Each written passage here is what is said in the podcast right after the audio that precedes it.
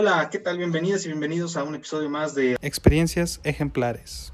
temporada número 2. Eh, estamos aquí muy contentos porque el día de hoy tenemos una gran invitada, pero antes de pasar con la invitada, pues queremos introducir a la co-conductora, a Claudia. ¿Cómo estás, Clau? ¿Cómo te va? Se está haciendo del rogar, esperen, ahorita viene. Hola Jorge, muy bien. ¿Y tú cómo estás en este día? Yo estoy aquí esperando eh, descubrir pues nuevo conocimiento gracias a que la invitada del día de hoy nos va a abrir un poco más el panorama. Eh, no es de Jucam, eh, tenemos aquí pues más variedad de invitados, es lo que vamos a tener durante toda esta temporada y vamos a estar hablando sobre psicología, pero pues antes de pasar a eso quiero introducir a la invitada del día de hoy. Cintia Nava, ¿cómo estás, Sin? ¿Estás muy bien? ¿Cómo te encuentras? ¿Qué dices? Hola, muy bien, muy bien, gracias. Un gusto estar con ustedes el día de hoy. Muy bien, sí. ¿Y por qué no nos cuentas un poquito de ti? ¿Dónde estudiaste? ¿Dónde naciste? Porque, pues déjame les digo, es una invitada internacional casi, casi.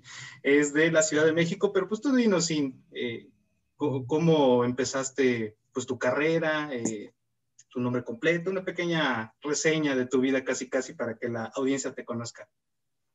Ok, pues mi nombre es Cintia Nava Martínez. Yo soy licenciada en psicología egresada de la Facultad de Psicología de la Universidad Nacional Autónoma de México. Eh, un, dato importante de, la UNAM es que eh, específicamente en la carrera de psicología aborda eh, cinco áreas de la psicología, la psicología clínica, la psicología educativa, la psicología laboral, las neurociencias y la psicología social.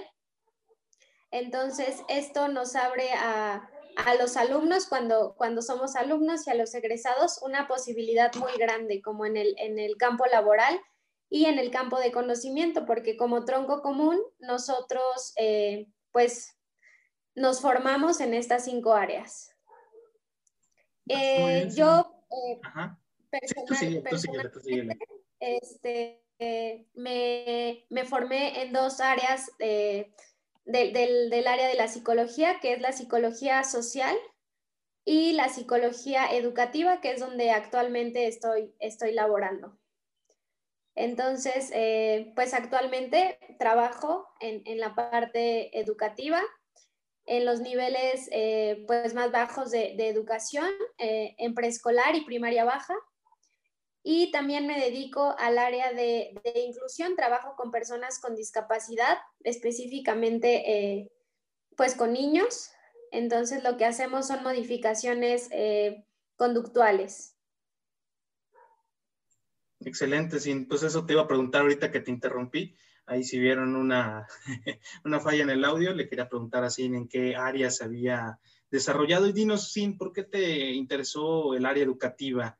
Eh, qué te llamó la atención cuando empezaste a aprender sobre esta área o eh, te desarrollaste dentro de una práctica y dijiste, esta es la buena, esta es la que yo quiero dedicarme así especialmente, o qué pasó? Tú cuéntanos. Pues la verdad es que eh, todo empieza como con la realidad de muchos de los egresados en cualquier carrera, ¿no? Sales de la licenciatura, empiezas a buscar un empleo y lo primero que te encuentras siempre es esta situación de necesitas 50 años de experiencia para ser contratado, ¿no? Y, justo eh, e, esto es lo que, lo que me orilla. Eh, la oportunidad se me abrió en una asociación, ¿no? Como recién egresada y como prácticas, y de ahí fui adquiriendo mucho eh, conocimiento. Yo he trabajado con la comunidad judía y de ahí les, les cuento un poquito que yo soy, bueno, yo vivo en el Estado de México, y eh, la comunidad judía justo en el área, del, en el municipio del estado en el que yo vivo es muy, muy grande, ¿no? Y un poco, eh, un dato importante es que existe, o gran parte de la, de la comunidad judía tienen eh, problemas de discapacidad. Una larga historia, ¿no? Detrás de esto. Entonces, pues sí, es ahí donde yo empiezo a laborar.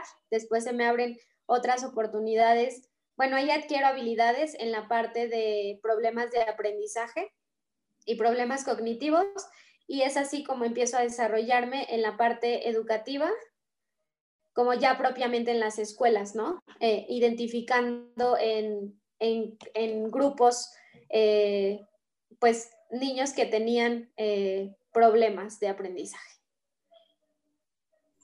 Ah, está muy bien, sí. Y yo pensé que eras de la Ciudad de México, pero pues, todos los días aprende algo nuevo. Del Estado de México, casi igual, pero no es lo mismo. Y qué bonita historia que nos cuentas. Y eh, tú que ya has tenido mucha experiencia, bueno, por lo menos hay algo de experiencia en el área, yo no tengo nada de experiencia en el área de psicología. Eh, ¿Qué es más fácil, trabajar con un niño o trabajar con una persona adulta en cualquier tipo de técnica, eh, en una sesión que tengan ustedes dos, tanto si la persona, el paciente es un niño o un adulto? Pues creo que yo no podría decir que, es más difícil o fácil trabajar eh, con una población eh, que con otra. Creo que sencillamente es la formación que tenga cada psicólogo, ¿no? Hay, hay psicólogos que se dedican específicamente toda su formación a trabajar con la población infantil y otros que, que se dedican como a la parte de adultos, pero cada población tiene sus peculiaridades. No, está muy bien, sí. Y bueno, esa es una percepción que tiene una persona como yo que no sabe pues, mucho del área de psicología, por eso te preguntaba. Y dinos un poquito eh, específicamente qué tema te apasiona, de la psicología educativa. Ahí tuvimos nuestra investigación que hicimos contigo y pues te titulaste con un tema muy particular. No sé por qué, pues por ese tema te inclinaste, porque puede ser otro, pero si quieres contarnos aquí, este es tu espacio para que nos digas Sí, yo, yo me titulé por un proyecto de tesis, un proyecto de investigación que se llama eh, Las diferencias de significado entre niño migrante, niño desplazado y niño refugiado. Es muy eh, eh, curioso. la, pues toda esta investigación surge a, raíz de una duda que a mí me surge algún día, ¿no? Leyendo como temas de migración y, encuentro una definición eh, de, la, de la ONU que decía que la migración es, eh, bueno, una palabra clave en esta definición, que es como eh, la persona decide abandonar su lugar de origen para llegar a otro punto que, mejore su calidad de, vida, ¿no? En las esferas económicas, social o, que están pues huyendo de una, de una situación como de violencia. Entonces me quedo pensando que, pues los niños efectivamente muchas veces pues no toman decisiones, ¿no? Que van, eh, que, que, se los llevan sus papás como si fueran eh, pues una, pues una maleta, una chamarra, no sé. Y empiezo a hacer una investigación en torno a esto, ¿no? y, pues tengo, esta investigación tiene un marco teórico conceptual de, estos tres conceptos. De la migración, que es, que es un migrante, hago una investigación a fondo que, es la migración, hago una investigación a fondo que es el desplazamiento forzado y hago una investigación también acerca de los refugiados. Entonces me doy, me doy cuenta que, que sí, muchas, eh, muchas instituciones y muchos investigadores eh, pues efectivamente usan indefinidamente cualquiera de estos tres términos para referirse a cualquier persona que abandona su lugar de origen. ¿no? Y lo que surge, algo muy interesante y digo, es un trabajo del cual me siento muy, muy orgullosa, es que surge un concepto a raíz de esta investigación que es el desplazamiento forzado infantil.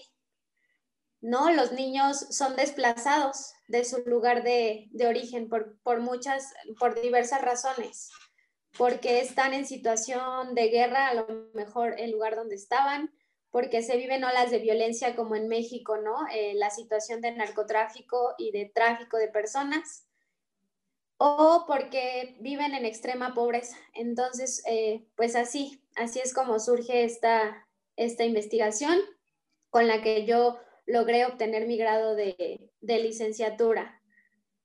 Y a raíz de, esta, de esta investigación, pues es que empiezo a apasionarme por el trabajo con, los niños, ¿no? Una población muy vulnerable y actualmente, no sé desde, desde su formación, pero desde la psicología a veces, muchas, muchas veces eh, olvidada. Perfecto, ¿no? Está muy interesante y qué bueno que te enfocaste en ese tema porque eh, para nosotros, parece una noticia, ¿no? Que en cierto país eh, van a haber personas que van a tratar de buscar oportunidades en otro. Puede ser el caso que tuvimos acá de los países centroamericanos en México y lo que no se piensa es cómo afecta esto a personas que pueden ser muy vulnerables a pues, alguna situación ¿no? que se genere después de esto, especialmente los niños, no solamente en el ámbito psicológico.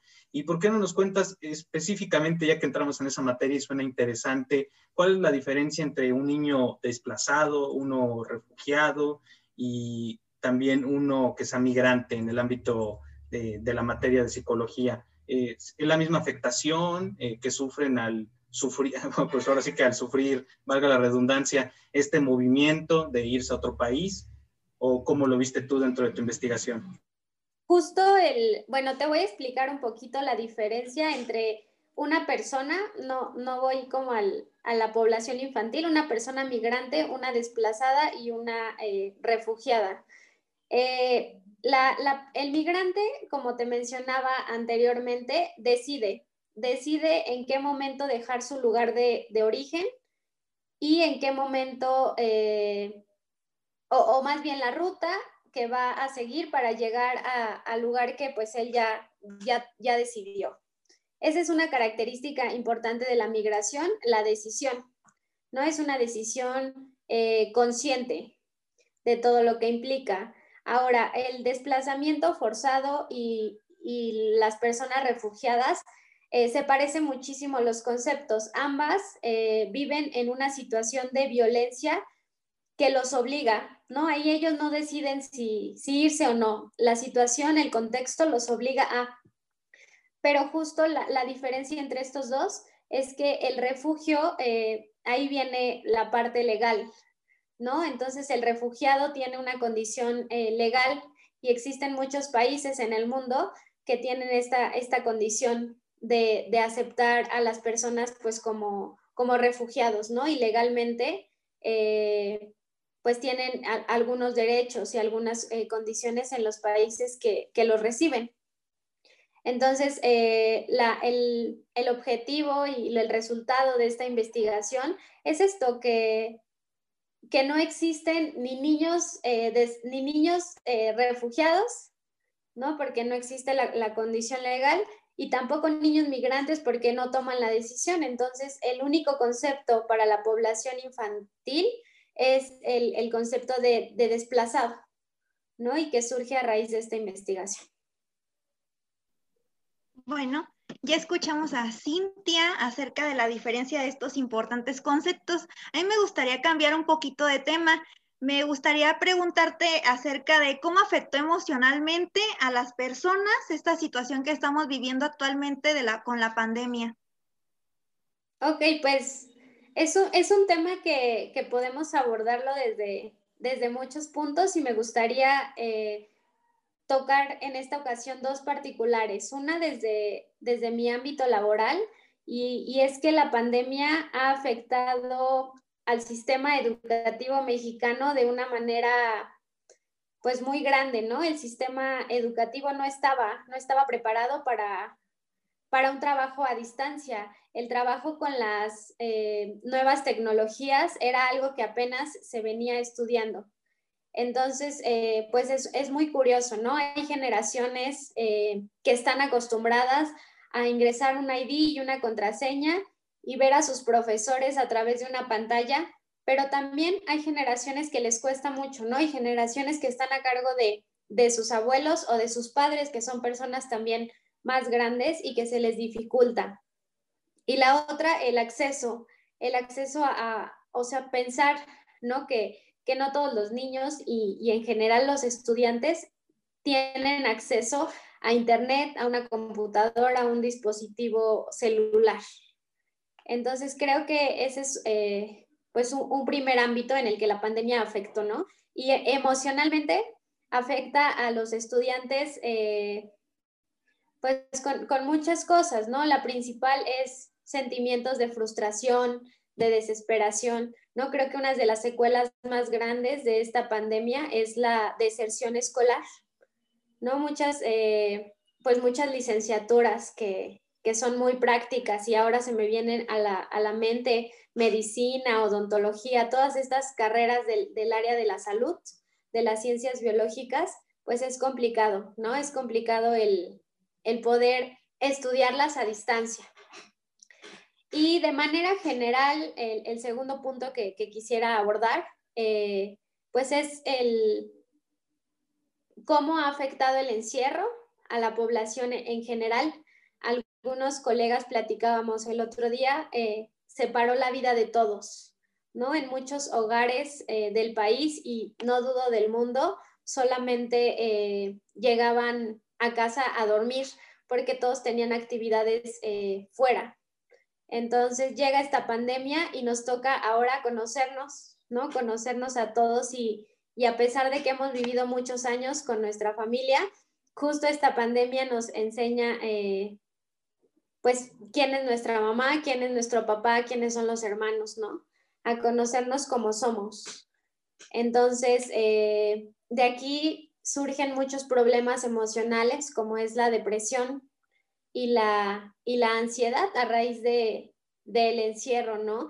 Y pues puntualmente las personas que, que, que están contagiadas de esta enfermedad y que necesitan aislarse, algo muy característico y es una emoción que, seguramente los que me escuchen y que, que están eh, o que han vivido esta enfermedad, eh, es el miedo, ¿no? Una emoción que, sí nos sirve de defensa y, que, y de alerta, pero que también baja las defensas del, del sistema y, provoca que la enfermedad a lo mejor tenga estragos más grandes e incluso la, muerte. Muy bien, Cintia. Oye, y el trato con una persona para trabajar en el área psicológica, en tu caso con niños, ¿cómo se puede mejorar para que de una forma virtual se sienta de una forma presencial? Que los niños se sientan integrados, que se sienta de una forma que no haya cambiado tanto como lo estamos viviendo ahora. Pues las, las estrategias para trabajar con un niño es, eh, primero, como los conocimientos generales ¿no? de, la, de la población.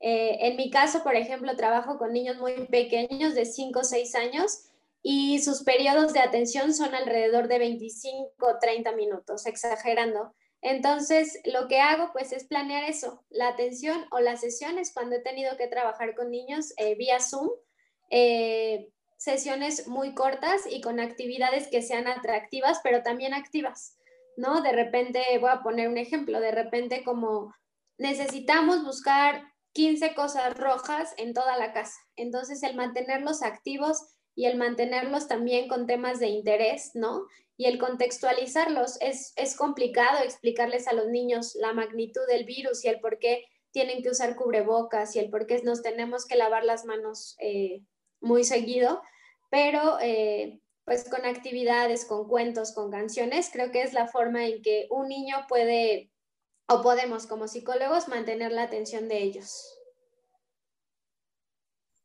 Pues muy interesante, sí, son buenas estrategias. ¿Y por qué no nos cuentas eh, los eh, niños con los que trabajas, tus niños casi casi, cómo han estado reaccionando a las mismas y si te han comentado que se sienten incómodos dentro de su casa trabajando o, cómo es la situación de un niño eh, en pandemia, porque ahorita lo hablaste en general, pero un niño cómo se ha estado sintiendo, porque yo creo que se sienten eh, más que encerrados que nosotros, ya que tienen pues mucha energía y la quieren eh, demostrar con las actividades que ellos hacen, ¿no? Pues a esta, a esta altura del ciclo escolar, vamos un poco más de la mitad del ciclo escolar, son niños que, que ya están muy desesperados, ¿no? Que, que este sentimiento de frustración, de cansancio, de desesperación, de repente a nosotros como docentes nos ponen en jaque, ¿no? Ha, pasado que niños se quedan dormidos, o sea, se quedan dormidos en la, en la clase o, se ponen a llorar, ¿no? Berrinches muy, muy, muy fuertes que a veces ni siquiera los papás pueden calmar. Entonces, creo que este, este sentimiento de frustración, de cansancio, de desesperación es muy característico, ¿no? En, en general, como en, en, los niveles más bajos, que es eh, preescolar y, primaria de la educación básica. Entonces, eh, pues sí, también eh, considero importante la capacitación con los padres de familia, ¿no? Creo que esto, como, como saben, es, es un equipo de, de, tres, ¿no? Los alumnos, los docentes y también los padres de familia. Si falta uno, si falla uno, si alguien no está, entonces pues se, rompe todo el, trabajo. Entonces, eh, también eh, atender la salud mental de los padres de familia es importante, porque la psicología dice, ¿no? Que los niños son el, el síntoma de los padres. Entonces, si los padres están viviendo eh, situaciones de ansiedad, de depresión o incluso la misma enfermedad del COVID, ¿no? He tenido ah, ahí algunas situaciones con algunos padres que me comentan, disculpe, licenciada, ¿sabe qué? No voy a poder conectar a mi hijo porque eh, mi familia está contagiada de COVID. Entonces, o atendemos a los enfermos o nos quedamos con los niños en la clase. Entonces, también creo que juega un, papel muy importante la, la empatía, ¿no? la empatía, porque más allá de yo ser psicóloga, más allá de yo ser padres o de los niños son alumnos, pues somos humanos, somos humanos y cada quien está viviendo esta pandemia con las herramientas con las que cuenta y, y pues ponernos en el lugar de, del otro. Sí, eso es muy importante, eh, aprender que no todos estamos viviendo la misma situación, aunque la pandemia es general, o sea, para todo el mundo, eh, no es como que todos tengamos la misma situación en casa y tenemos que aprender a utilizar estas nuevas tecnologías para poder desarrollarnos en nuestras áreas. Yo creo que eso es lo importante. Y sí, hace rato nos hablabas un poco sobre la depresión, sobre la ansiedad y en general, ya que tú tienes conocimiento amplio de esto y de toda el área psicológica, como ya nos lo has demostrado en este, en este episodio, eh, ¿por qué no nos eh, das unas recomendaciones para que el público sepa cómo tratar y cómo identificar, oye, pues estoy deprimido? Porque a veces se, se confunden, ¿no? Hay como que muchos tabús en, este, en estos aspectos, ¿no? De que dicen, no, no estoy deprimido, simplemente estoy pasando un mal momento y ya, pero después se da cuenta de que sí tiene un problema serio y no se están identificando las señales a tiempo. Eh, ¿Se tiene que tratar igual eh, la ansiedad y la depresión? Yo creo que no, pero pues tú coméntanos que eres la experta. Pues primero, alguna, eh, bueno, algunas recomendaciones que a mí me gustaría dar a quien eh, me esté escuchando es que eh, para cuidar la salud mental, hace rato les hablaba de, del miedo, ¿no?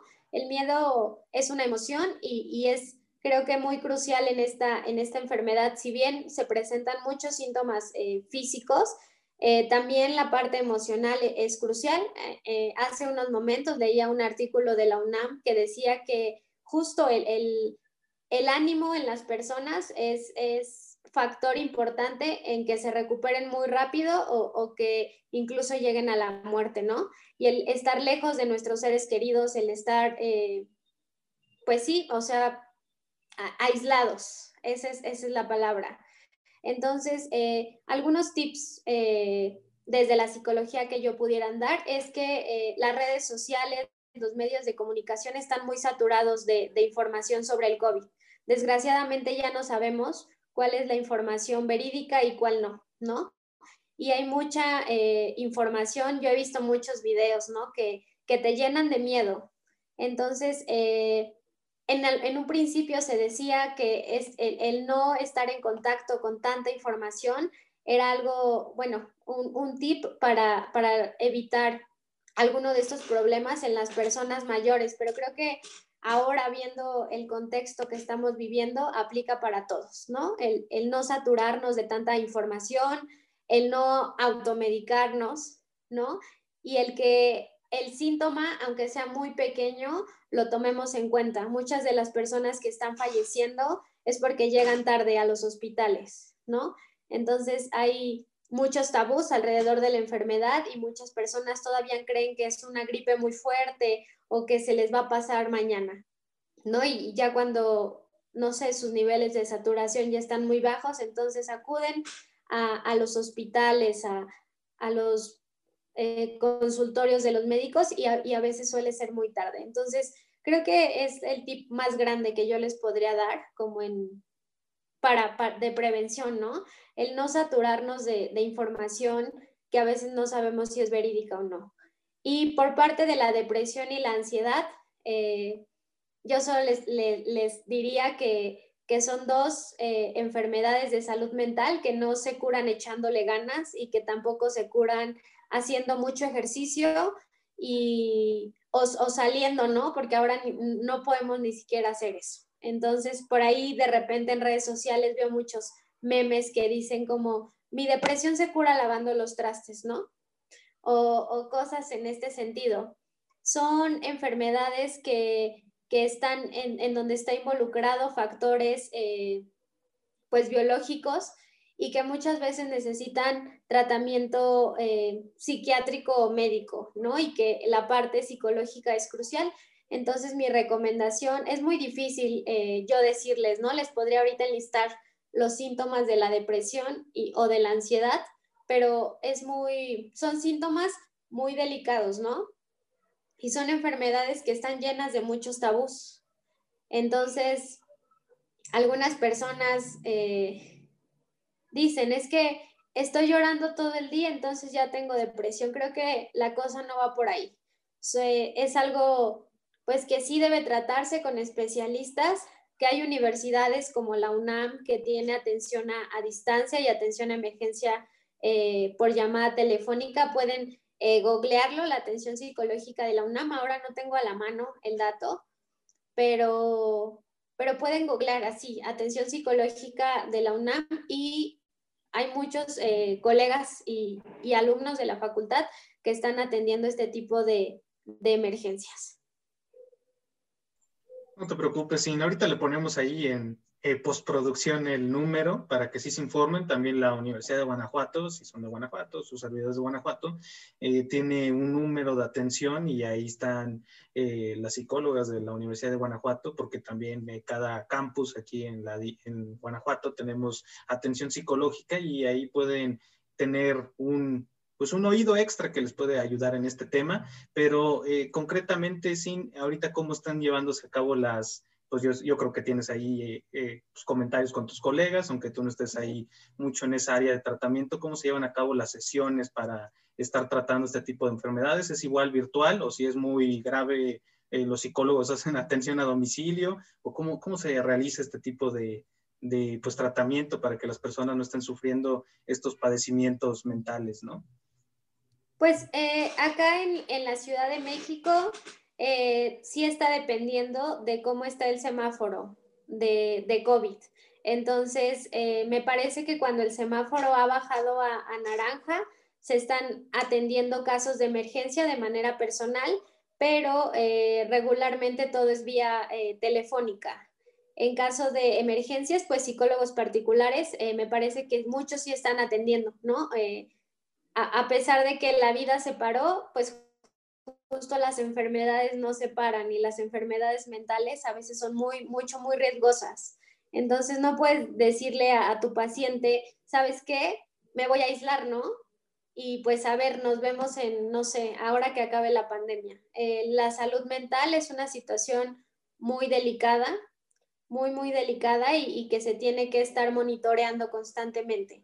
Entonces, la UNAM particularmente, por lo que tengo conocimiento, está atendiendo solo vía eh, llamada y los canalizan y, los, a, los psicólogos en donde los están canalizando, eh, me parece que los están viendo pues vía videollamada, pero pues sí, tampoco, tampoco se pueden arriesgar, te digo, al final de, de cuentas somos humanos, ¿no? Una pregunta, Cintia. ¿Cómo podemos darnos cuenta a partir de nuestros estados de ánimo que necesitamos atención psicológica?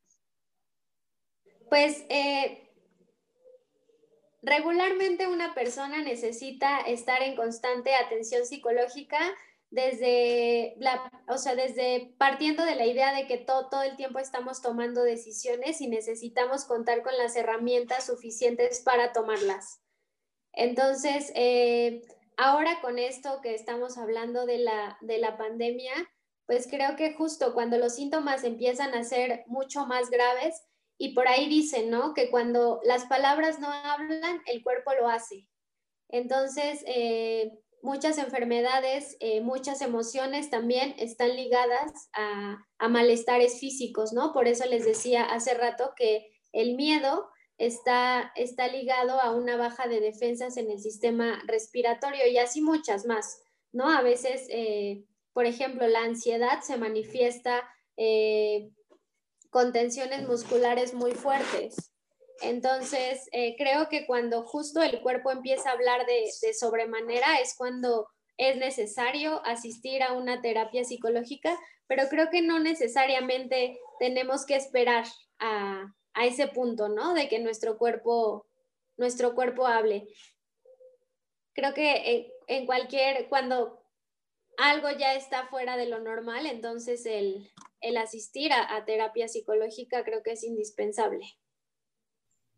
Excelente, ¿no? Son muy buenas recomendaciones y yo creo que viniendo de ti, eh, la gente que nos está escuchando va a reconsiderar muchos aspectos que tenían de dudas sobre todos los temas que tocamos el día de hoy. Pues sí, eh, no sé si nos quieras decir dónde podemos seguir para más consejos, así como dicen en los memes, para que estemos pendientes de lo que hagas y también por si tienes ahí eh, tu, pues, tu servicio abierto de, de psicóloga eh, yo estoy atendiendo vía llamada telefónica y vía videollamada. Eh, les paso, les dejo los datos y también en mis redes sociales, pues trato de justo para prevenir esto que les mencionaba de eh, tanta información que ya no sabemos si es verídica o no. yo trato, ¿no? Que a mis amigos, familiares y conocidos, pues tratar de, de postear justo esa información que, que ayuda más que caotiza, ¿no? Esta situación que, estamos eh, viviendo.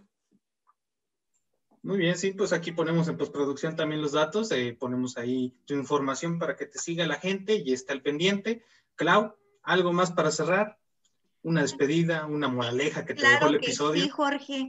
Agradecerle más que nada a Cintia que haya tomado un poco de su tiempo para estar platicando con nosotros acerca de estos temas psicológicos que son de suma importancia, tenerlos en cuenta en nuestra vida diaria.